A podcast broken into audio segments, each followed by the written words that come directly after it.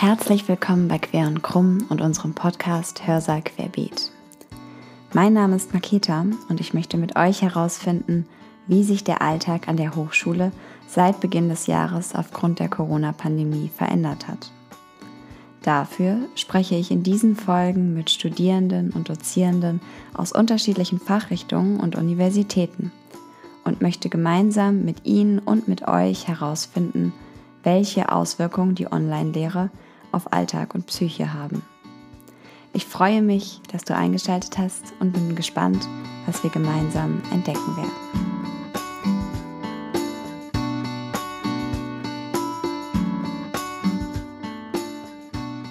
In unserer Folge heute spreche ich mit Professor Dr. Sebastian Nölle.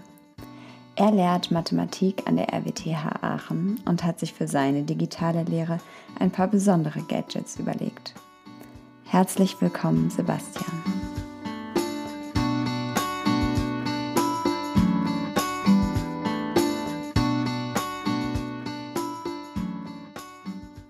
Ja, dann erstmal herzlich willkommen, äh, Sebastian. Dankeschön. Schön, Schön, dass du die Zeit gefunden hast, die Zeit auch die Zeit genommen hast für die Folge heute.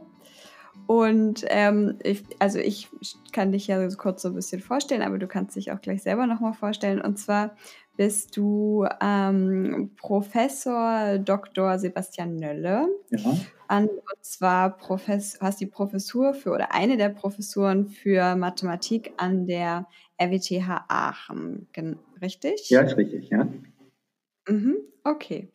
Genau, und ähm, da in, jetzt war ja deutschlandweit, kam es ja auch an den Universitäten zum quasi zum Lockdown und ähm, alle Universitäten mussten auf die Online-Lehre umsatteln.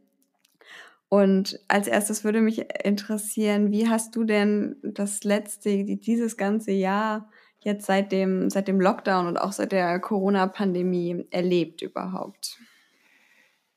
Ja, also ähm, wie ich das erlebt habe, erstmal, äh, sage ich mal, vom, ähm, vom persönlichen her, wenn ich dazu eine Minute was sage, also das fing damit an, dass ich Anfang Februar auf einer Tagung in Rom eingeladen war und ich war auch da und da waren viele Norditaliener und ähm, und ich wollte auf jeden Fall hinfahren. Es war der 60. Geburtstag von einer Kollegin und äh, die hatten mich eingeladen. Und ähm, dann war ich danach erstmal ein paar Tage krank und habe mich natürlich gefragt, hm, was war das wohl? Und habe dann zurückgeschrieben die in Rom sagten, ach, keiner hier hatte irgendwas, mach dir keine Sorgen. Und dann habe ich den Hausarzt angerufen und noch irgendwo und die sagten, ach, was haben Sie, kein Fieber und so, nö, dann testen wir Sie nicht, das ist, äh, das ist nichts weiter. Das war das Erste. Das Zweite war, dass unsere Tochter äh, eine Weltreise abbrechen musste, die war nämlich nach dem Bachelor äh, war die mit ihrem Freund äh, weit gereist und arbeitete in einem Projekt in Indien und dann kam in Indien dieser schreckliche Lockdown und die sind gerade mit der Rückholaktion raus. Gut, und in der Zeit habe ich angefangen, Online-Material vorzubereiten. Und das war am Anfang, ähm, das war, war natürlich unwahrscheinlich viel Arbeit und vor allem auch die Entscheidung, die man treffen muss. Es gibt so viele Möglichkeiten, das zu machen. Es, es gibt, äh, manche Kollegen haben sich in Hörsaal gestellt und wurden mit Kamera gefilmt. Manche haben auf dem Visualizer geschrieben und dann daraus äh, Dateien abgespeichert. Ich habe mehr mit dem Tablet gearbeitet. Aber die Entscheidung, wie präsentiert man das Material, große Fragen. Und ähm, mhm. ja, dann war es so in unserem Institut, ich würde sagen, ein größerer Teil, also bestimmt die Hälfte der Mitarbeiter und Kollegen kommt tatsächlich ins Institut und wir sehen uns auf Abstand und es, die Kommunikation ist gut. Am Anfang haben wir noch, wenn wir äh, inhaltlich diskutieren wollten, dann sind wir zu zweit oder dritt in so einem großen Seminarraum mit Kreidetafeln, weil die Mathematiker lieben Tafeln. Wir fangen auf Tafeln erst so richtig an zu denken. Und äh, dann haben wir also mit Abstand an den Tafeln gearbeitet. Inzwischen machen wir das nicht mehr. Inzwischen machen wir es nur noch über Zoom online. Und da geht natürlich viel verloren, aber es funktioniert auch.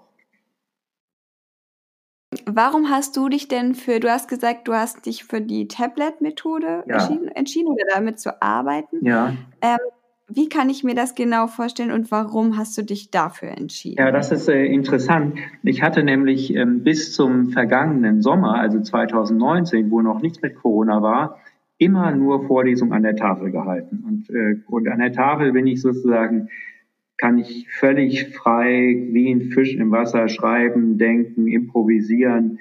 Äh, sozusagen, ich bin komplett Herr der Sache. Ich bin auch schon seit 20 Jahren Professor, nicht? Also das ist mein Element. Und dann mhm. bekam ich aber äh, zugewiesen eine so eine ganz große Vorlesung mit tausend Hörern für Elektrotechniker und Physiker. Und oh, wow. in diesem riesen Hörsaal, oder das wurde sogar noch aufgeteilt auf zwei Hörsäle, gab es keine Tafeln mehr, weil von weit hinten sind die Tafeln da sowieso nicht zu erkennen. Das heißt, ich musste auf ein Medium gehen und ich hatte, das heißt, du hast dann einen Beamer, Visualizer und in der Zeit habe ich mich schon für das Tablet entschieden. Das heißt, ich habe im Hörsaal vor den Studenten live auf dem Tablet gearbeitet und das wurde auf dem Beamer übertragen. Insofern war ich da schon sattelfest. Das funktionierte, das hat eine Weile gebraucht, aber so gegen äh, Ende des Semesters war das dann ziemlich gut geworden. Und mhm. dann habe ich natürlich mit der Methode weitergemacht. Mhm, Außerdem, okay, äh, schau, es gibt ja bei dieser, auch wenn du äh, auf dem Tablet schreibst, du kannst zum Beispiel mit, äh, mit Zoom so machen, du hast, bist mit dem Laptop drin, die siehst da den Chat vom Zoom, die, äh, und hast nebenher das Tablet, schreibst auf das Tablet und das Tablet wird in Zoom eingeblendet mit dem Screensharing. Du kannst es also so machen, dass du rechts klein dein Bild hast und dann äh, den Bildschirm.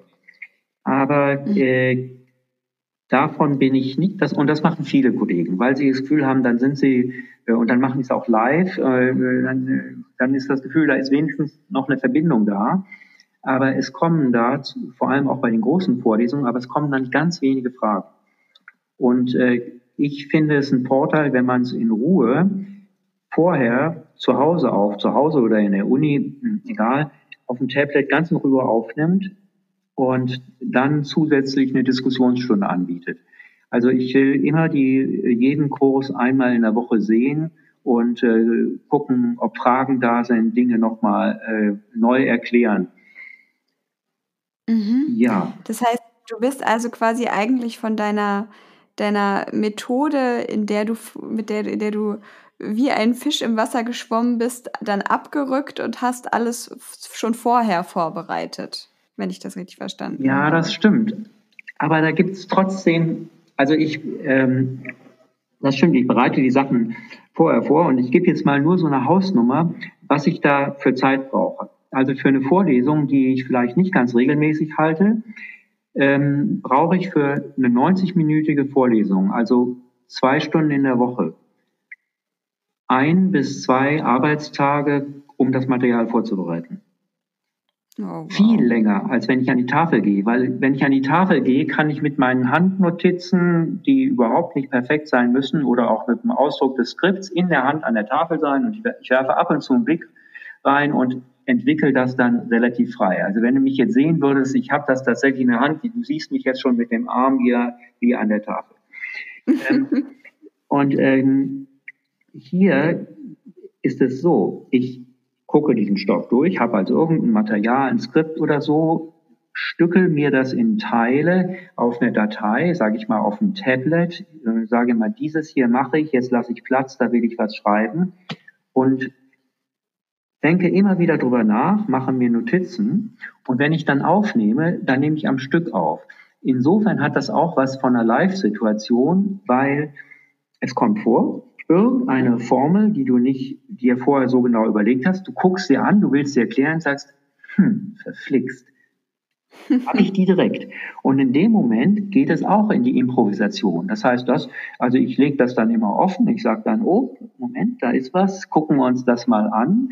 Und die Studierenden wissen inzwischen auch, dass das passiert. Und, ähm, und das ist dann äh, da geht das Adrenalin dann durchaus hoch, weil wenn du jetzt unterbrechen würdest, dann müsstest du nachher, dann stückelst du die Videos, dann müsstest du sie nachher nachbearbeiten und das, das geht zwar, aber das kann ich gar nicht, da brauchst du bestimmte Software. Das heißt, die Videos, die Podcasts sind meistens so eine Länge von 30 bis 40 Minuten pro Stück und mhm. ähm, die ziehe ich also durch. Das heißt, ich bin dann in der Situation frei zu arbeiten.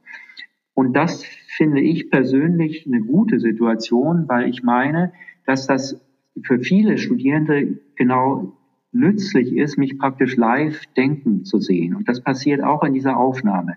Das passiert an der mhm. Tafel natürlich noch viel mehr. Und an der Tafel gucke ich natürlich, bin ich eigentlich viel im Kontakt mit dem Hörsaal und äh, versuche auch, also frage durchaus auch und gucke in die Gesichter.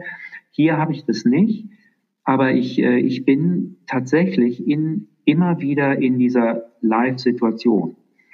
Das ist natürlich auch mein persönlicher Stil. Es gibt Dozenten, die haben das perfekt geschriebene neben sich und schreiben es dann eigentlich nur noch ab.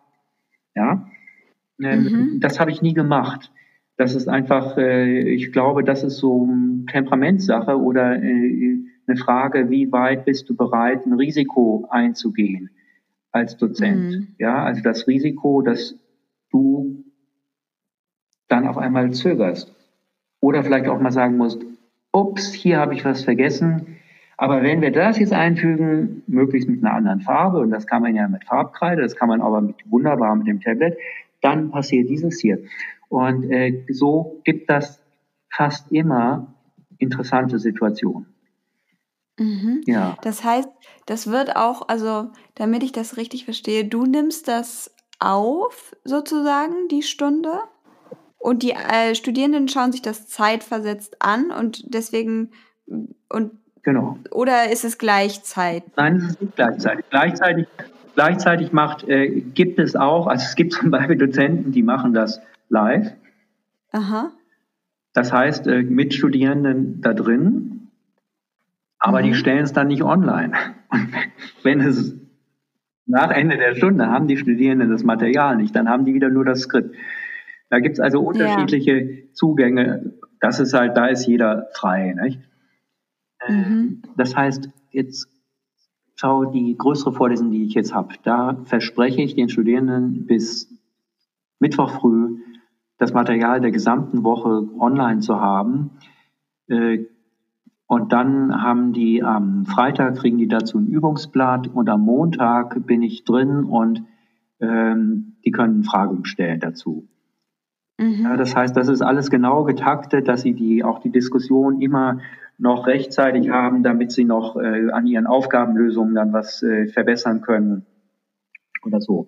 Ja, das heißt, es ist immer dieses Online, dann haben wir halt einen, einen riesen Server für die Lehre von der Universität und da äh, lädst du es hoch und die Studenten laden es runter. Und was wir dann auch noch haben, und das ist eine sehr schöne Sache, das gibt es wahrscheinlich in jeder dieser Software-Sachen, äh, ein Forum. Also ins Forum können die Studierenden Fragen stellen und ähm, ich selber und die Mitarbeiter beantworten das. Ja, und da kannst du dann auch mhm. ähm, interessante Diskussionen, das können halt dann alle lesen. Nicht? Wenn jemand eine Frage gestellt hat, die ist öffentlich, und dann äh, ist die, der ganze Frage, Antwort, Rückfrage und so Prozess ist online. Und ähm, da, das heißt eigentlich, in gewisser Weise kann man sagen, gibt es mehr Feedback-Möglichkeiten als in, der, in dem herkömmlichen Semester. Ja, weil diese Forensachen und so, das haben wir, haben wir nie benutzt. Hätten wir wahrscheinlich, hätten wir auch tun können, haben wir aber nicht gemacht. Ähm. Mhm. Mhm. Du, das, das greift schon ja so ein bisschen auch auf, du, der, du hast gesagt, der, also das verändert ja irgendwie den Kontakt auf alle Fälle. Ne? Also ja. einerseits dieses, dass du nicht live da vorne stehst und in den Hörsaal blicken kannst und auch mal so Blicke einfangen kannst, aber gleichzeitig auch dieses mehr, mehr, diese mehr Feedback-Möglichkeiten. Mm, wie hast du denn das, also wie erlebst du denn noch diesen Unterschied zwischen dem, was du sonst, wie du sonst mit den Studierenden in Kontakt treten kannst und der jetzigen Situation? Also, ich meine, schau, ich denke jetzt mal positiv, einfach weil wir müssen da alle durch. Und deshalb sage ich, es klappt ganz gut. Aber wenn es vorbei sein wird und wir wieder in den Hörsaal zurückgehen, dann wird mir, werden uns allen Steine von den Schultern fallen. Weil natürlich ist dieser direkte Kontakt was ganz anderes. Schau, äh, nach den Vorlesungen ist es doch üblich, dass einzelne Studenten einfach nochmal nach vorne kommen mit Fragen, Anmerkungen und so. Und dann spricht man direkt. Ähm, und ähm, ja, dieses Hin und Her ist, ist einfach, kannst du nicht ersetzen. Dann ist es außerdem so, die also ich unterrichte verschiedene Gruppen von Studierenden. Ich unterrichte äh, Mathematiker natürlich, ähm, Informatiker, Ingenieure, Physiker. Und die Mathematiker sind, die sind ja sehr, viele Mathematiker sind so sehr nüchtern. Die gucken auf die Fakten. Ja, mhm. richtig, falsch und wollen es genau ja. so haben. Und während die Physiker ein viel kommunikativeres Völkchen sind. Und die Ingenieure auch. Die Ingenieure mhm. sind so mehr die, vielleicht die selbstbewussteren, robusteren, die was fordern und dann auch fragen. Die Mathematiker sind zurückhaltender. Das mhm. heißt, in den Mathematikvorlesungen kriegst du nicht viel Feedback. Weder live noch mhm. jetzt in Zoom. Aber in den anderen Vorlesungen ist es, es ist, ich glaube, das Feedback ist doch weniger geworden. Und vor allem eben diese Gruppe der Studierenden, die nach vorne kommt. Und du siehst ganz anders, ja, schau, ich meine, zu einem, zu einem äh, Dozenten gehört doch auch, dass man mit, äh, ein bisschen mit den Stimmungen spielt. Das heißt, du heiterst das mhm. Ganze mal auf, du äh, machst, äh, manchmal fällt dir einfach spontan eine lustige Bemerkung dazu ein. Oder du erzählst aus der Hand was Historisches äh, über die Wissenschaftler, wie es da gibt. Und äh, das lässt sich auch nicht so planen. Und dafür braucht man natürlich irgendwo Feedback. Und wir in der Online-Lehre reden wir eben doch die meiste Zeit gewisserweise ins Vakuum. Ja, und mhm. wenn du, wenn du jetzt versuchst, also jedenfalls äh, kannst du dir inzwischen bestimmt vorstellen, dass ich versuche, so einen Hörsaal mitzunehmen, ja, und, und die richtig an die Hand zu nehmen und äh, so, dass die danach mit guter Laune heiter rausgehen, ja, und es hat die Zeit ist schnell umgegangen. So, und das kostet Energie. Diese Momente kosten Energie. Nun hast du im Hörsaal an der Tafel, wenn jetzt irgendwie so ein ruhiger Abschnitt ist, dann machst du das, machst du das, machst du das und ruhst dich dabei innerlich wieder aus, bevor du wieder in diese, ja, in dieses Entertainment gehst. Und ich finde, das Entertainment ich finde, dass das dazugehört. Und ich würde sagen, die meisten äh, Studierenden freuen sich darüber. Ähm, und wenn ich das aber mhm. vor dem Vakuum mache und nicht das Feedback habe, dann bin ich da natürlich längst nicht so gut. Ja, und ähm, ich, genau. Und ich würde, ich würde auch sagen, vor dem, bei der Aufnahme vom, auf dem Tablet oder so, da hast du immer das Gefühl, du musst jetzt 100 Prozent geben, weil du willst sie erreichen. Das heißt, du bist die ganze Zeit dran, mhm. du gibst die ganze Zeit Power, Power, Power. Und das ist sehr anstrengend. Das sagen alle Kollegen und Mitarbeiter. Diese Online-Lehre ist ähm, kostet sehr viel Kraft. Ja. Ja, also auch allein, wenn ich das nochmal in Verbindung ziehe mit dem, was du vorhin schon erzählt hast, dass du einfach deutlich länger auch für die Vorbereitung ein so einer Aufnahme brauchst, das, ähm, das ist ja also eine wirkliche Anstrengung dann irgendwie auch nochmal im Alltag, ne? Zusätzlich zu einem, ich stelle mir das jetzt mal vor, sowieso schon ganz schön ausgelasteten Terminkalender, den du als äh, Professor wahrscheinlich hast. Ja, ja, genau. Also die, die Termine, ähm, die Termine sind ja, sind ja auch sehr dicht. Man sagt immer, ach, hier kann ich noch einen Zoom-Termin reinnehmen. Oder die, die Fachgruppe, also die Leitung der Mathematik oder vom Rektorat oder so, gibt, ähm, äh, gibt Termine vor, es gibt irgendwelche äh, Foren, wo du zusammen mit anderen äh, Kollegen, Doktoranden aus, ausbildest, also sogenannte Graduiertenkollegs. Ähm, das heißt, äh, die, äh, die Woche ist ähm, oft ganz schön voll. Also jetzt äh, heute der Tag war durchgetaktet seit äh, Viertel nach acht. Jetzt ist es vielleicht, ähm, jetzt ist es bald 5 Uhr und wenn wir raus sind, dann muss ich noch einen Podcast nachholen für eine Vorlesung. Und dann kann ich gucken, was wollte ich denn eigentlich sonst außer den Sachen für die Lehre noch ähm, für die Uni tun oder was möchte ich zu Hause noch tun? Ja, das ist ähm, also die und die Tage gehen oft durch. Die gehen oft durch. Mhm. Das, so ist das. Ähm, aber so ist das einfach. Letzten Endes sind wir Professoren auch hart im Nehmen. Im Grunde genommen mhm. machen wir gerade immer so viel, oder die, die meisten von uns machen gerade immer so viele Aktivitäten, wie sie gerade schaffen und laden sich immer noch was dazu, weil es so viele interessante Sachen gibt. Was zum Beispiel klasse ist, ich habe einen Kollegen in Wuhan. Ja, Wuhan in China, sagt, sagt mhm. ich jetzt allen. Mhm. Ähm, den kenne ich, der war vor mir, bei mir vor acht, neun Jahren Postdoc und es äh, war also immer wieder auch in Europa. Ich kenne ihn gut, ich kenne die Familie gut, meine Familie kennt ihn und so. Ähm, und mit dem arbeite ich gerade an was, was gerade fertig wird. Das heißt, oft sitzen wir mit Zoom dran, mhm. morgen, sage ich mal, mittags in Aachen, spät abends in Wuhan. Und ich weiß genau, wo er die Monate verbracht hat, als Wuhan abgeriegelt war. Mhm. Ja. Ich kenne diese ganzen Geschichten. Er weiß, was in Deutschland passiert. Wir mhm. reden zwischendurch vor dem Abend, kommen seine Kinder nochmal ran und sagen mir Hallo. Und ich weiß genau, was die Situation ist. Mhm. Ähm, und dass er längst wieder schon das ganze Semester über im Hörsaal unterrichten kann, weil die praktisch kein Virus mehr haben. Wow. Auch sehr interessant. Ja, die haben es halt so massiv unterdrückt, dass sie, nicht, mit dem autoritären Staat geht das, äh, dass sie durch sind. Mhm. Also das ist auch ganz spannend, nicht? Dann, weil das berührt einen natürlich schon, dass man denkt, jetzt, jetzt spreche ich mit Wuhan. Ja. Wuhan, ja, nicht? Und ähm, das ist äh, sehr ja, was, was ich noch sagen will, ich möchte noch eine Sache sagen. Ich meine, ja. ich bin ja jetzt hier sozusagen als quasi als Privatperson, ich bin Professor von der RWTH, aber ich bin jetzt nicht in irgendeiner Funktion. Es gibt natürlich Funktionen wie den, den Studiendekan, äh, ja, und es gibt den Prorektor für Lehre und es gibt also die, es gibt Zentren für Lehre und die könnten sozusagen aus professioneller Ebene mit Zahlen so alles sagen.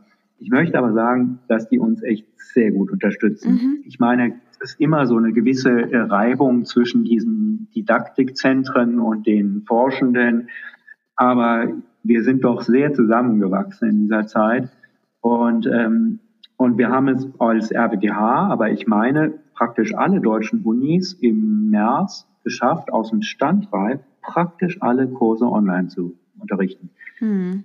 Das ist, das ist schon, unglaublich. Das ist schon krass. Das ist ja. unglaublich. Ja, und es hat irgendwie funktioniert. Und ähm, was ich noch sagen will, unsere Klausuren im, jetzt die vom Sommersemester sind in der Tendenz besser ausgefallen als von den letzten Jahren. Das liegt vielleicht zum kleinen Teil daran, dass wir die Klausuren noch ein bisschen freundlicher gestellt haben. Also nicht, dass wir sonst unfreundlich sind, aber dass wir vielleicht etwas weicher waren. Aber ich glaube, es liegt auch daran, dass es bei vielen Studierenden einfach zurzeit eine große Konzentration gibt. Es gibt weniger Ablenkung. Mhm. Also da hätte ich jetzt gerne ein Feedback, was, äh, was, was du vielleicht aus deinen äh, Interviews mit den Studierenden hörst. Aber äh, es ist eigen, es ist klar, dass die, die Studierenden sagen in der Regel, wenn man fragt, ja, es ist schon okay. Und dass man die Videos, die man kriegt, zwischendurch anhalten kann, als in der Vorlesung, dass das über einen wegrollt, die Vorlesung, das ist natürlich ein Riesenvorteil. Hm. Also ich glaube, da geht es vielen Studierenden auch so ein bisschen so, wie du das vorhin gerade schon angedeutet hast, und zwar wir müssen da jetzt irgendwie durch und uns bleibt ja überhaupt gar nichts anderes übrig, als irgendwie mit dieser Online-Lehre klarzukommen, weil es auch gerade keine Alternative gibt. Also die Alternative ja. ist ja nur, ich nehme mir ein Urlaubssemester äh, und hoffe, dass der Lockdown dann im nächsten Semester vorbei ist und dann wieder Präsenzlehre stattfinden kann. Aber selbst das ist ja irgendwie auch alles nicht so richtig sicher. Ähm, und dann gibt es bestimmt auch noch mal einen Unterschied zwischen diesem, also ich hatte beides, so dieses, ich kann auch mal auf das, ich hatte ein Video und kann mal auf Stopp drücken und kann mir das auch zeitversetzt ansehen, aber auch so Präsenz ähm, Sachen, also richtige Live-Zoom-Calls und ich würde sagen, es hat so beides seine Vor- und Nachteile. Auf alle ja, Fälle. Ja. Aber ja. was, was mir auch jetzt deutlich aufgefallen ist, ist, dass ich diesen, also was du vorhin auch schon angedeutet hast, ich gehe mal nach der Stunde zum Professor oder zur Professorin und frag noch mal was und so dieses, ähm, vielleicht ist, das ist ja vielleicht auch ganz spannend, ähm, auch nochmal auf Seite der Dozierenden oder Professoren, der konnte, bei uns ist das so, der Kontakt zwischen den Studierenden ist echt auf so einer Minimalebene. Ähm, okay. Aber so wie ich das jetzt bei dir rausgehört habe, seid ihr ja unter Kollegen da schon vielleicht noch ein bisschen mehr im Austausch als, ähm, als die Studierenden unter sich sind. Oder wie ist das? Also ähm, das ist ich glaube, das ist äh, von Arbeitsgruppe zu Arbeitsgruppe äh, unterschiedlich. Wir haben halt die Möglichkeit im Institut äh, zu, zu, oder wir ermöglichen das einfach, dass Personen, die in die Uni kommen, ein Büro für sich haben. Mhm. Ähm, das ist, das ist natürlich auch deshalb, weil einige zu Hause bleiben und zum anderen, weil wir gerade einen Übergang zwischen, äh, zwischen bei einer Lehrstuhlbesetzung haben und ein paar Stellen nicht besetzt sind. Also haben wir die Möglichkeit und da ist der Kontakt ganz gut eigentlich. Mhm.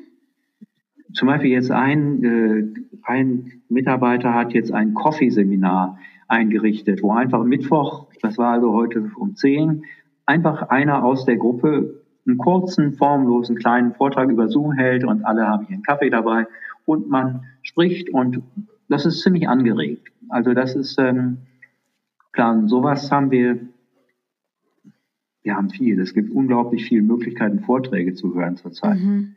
Das ist ja wahrscheinlich von Studierendenseite auch so, aber es gibt also viele auch internationale Forschungsseminare, wo man äh, dann Zoom-Links äh, bekommt oder zugeschickt bekommt und äh, wo man dann, tja, sehr, sehr, auf sehr hohem Niveau Vorträge hören kann. Mhm. Also es ist, ähm, aber ich wünschte, die Studierenden würden mehr fragen. Und ähm, vielleicht ist ja die Scheu auch deshalb größer, weil man in dem Zoom, oder ich glaube, die, die Berliner Unis haben ein anderes System, aber haben ein analoges System. Also in den Zoom-Sachen äh, ist man ja dann, erscheint man mit Namen auch. Vielleicht haben manche Scheu, unter ihrem Namen eine Frage zu stellen, wo sie sich nicht sicher sind, ob wie clever die Frage ist. Mhm. Das ist zwar das ist ja total schade, weil ich würde mir doch nie einen Namen merken sagen, der hat da mal eine doofe Frage gestellt oder ich würde das nie tun. Erstens könnte ich so schnell gar nicht, außerdem würde ich es nicht wollen. Außerdem, wer weiß, ob die scheinbar nicht so clevere Frage im nächsten Moment sich als was ganz Wichtiges erweist. Ähm, und ähm, aber da ist eine Scheu. Und das ist, also wenn ich da, wenn irgendwie jetzt Studierende diesen deinen Podcast mal auch sehen, kann ich nur ermutigen, da aus sich rauszugehen. Mhm. Das wäre deine, deine, deine Message nochmal an die Studierenden. Genau. Bitte ja. stellt, stellt mehr Fragen, gebt mehr Feedback. Genau. Also, also was nicht gut ist, wenn dann eine oder zwei die ganze Zeit fragen. Das soll es auch nicht sein. Ja, aber dass mehrere ein, zwei Fragen stellen, das wäre die ideale Situation. Und dann werden nämlich die Dozenten auch besser. Mhm. Ich habe da so, äh, so das Bild Tischtennis spielen. Ja, ich spiele einigermaßen, aber wenn ich gute Gegner habe, dann spiele ich auch ziemlich gut. Wenn die Bälle scharf kommen, dann kann ich gut spielen. Mhm. Das heißt, ich steigere mich mit dem Gegner, das heißt mit dem Feedback. Und wenn ich jetzt, weißt du, man sieht doch manchmal so vor auf irgendwie einer Garageneinfahrt eine Tischtennisplatte, wo die eine Hälfte hochgeklappt mhm. ist und da spielt jemand gegen die hochgeklappte Welle mit sich selber. Und so ein bisschen ist für mich diese Zoom-Lehre, ja, ich spiele die ganze Zeit gegen so eine hochgeklappte Platte und das ist einfach nicht dasselbe, als wenn ich, wenn ich echte Gegner habe, die mir die Bälle zurückspielen. Mhm. Und das ist ein Riesenunterschied. Ja, das glaube ich. Ja. Es ist, also wenn ich jetzt, ähm, ich muss sagen, wenn wir jetzt weitersprechen, dann ähm, dann bin ich nachher richtig mitgenommen, weil wenn ich diesen Riesenunterschied beschreibe, den ich ja sonst meistens wegstecke und einfach sozusagen durchgehe und es mache, dann ist das, äh, dann ist das eigentlich eine, eine überhaupt nicht gute Situation. Hm. überhaupt nicht gut. Ja. Aber wir, wir machen was draus. Ja, dann. Und ich, ja, ich, und ich glaube, dass die, die Podcasts, die ich aufnehme, da kommt auch einiges von diesem, äh, sage ich mal, von dieser Energie trotzdem mit rein, auch in das mündliche, schriftliche. Ich glaube, dass die nicht langweilig sind. Das kann ich ja. mir auch nicht, das kann ich mir bei dir auch nicht vorstellen, dass die dann irgendwie langweilig sind. Vielleicht dann auch noch mal zum Abschluss, damit das jetzt hier nicht so, eine, so ein bedröppelter Ausgang ist. Was ähm, nimmst du denn, du hast es so ein bisschen schon angedeutet, aber was nimmst du noch so Positives mit, wo du sagst, irgendwie vielleicht das hat sich verbessert oder wenn jetzt auch wieder die Präsenzlehre ist, das nehme ich auf alle Fälle daraus mit jetzt aus dieser Zeit für meine Lehre oder ähm, in irgendeiner anderen Form. Gibt es da noch was? Das erste ist, wir sind alle, und das können auch die Studierenden sein, richtig stolz, dass wir das gepackt haben. Mhm. Ja? Also richtig stolz, richtig Kopf hoch. Mhm.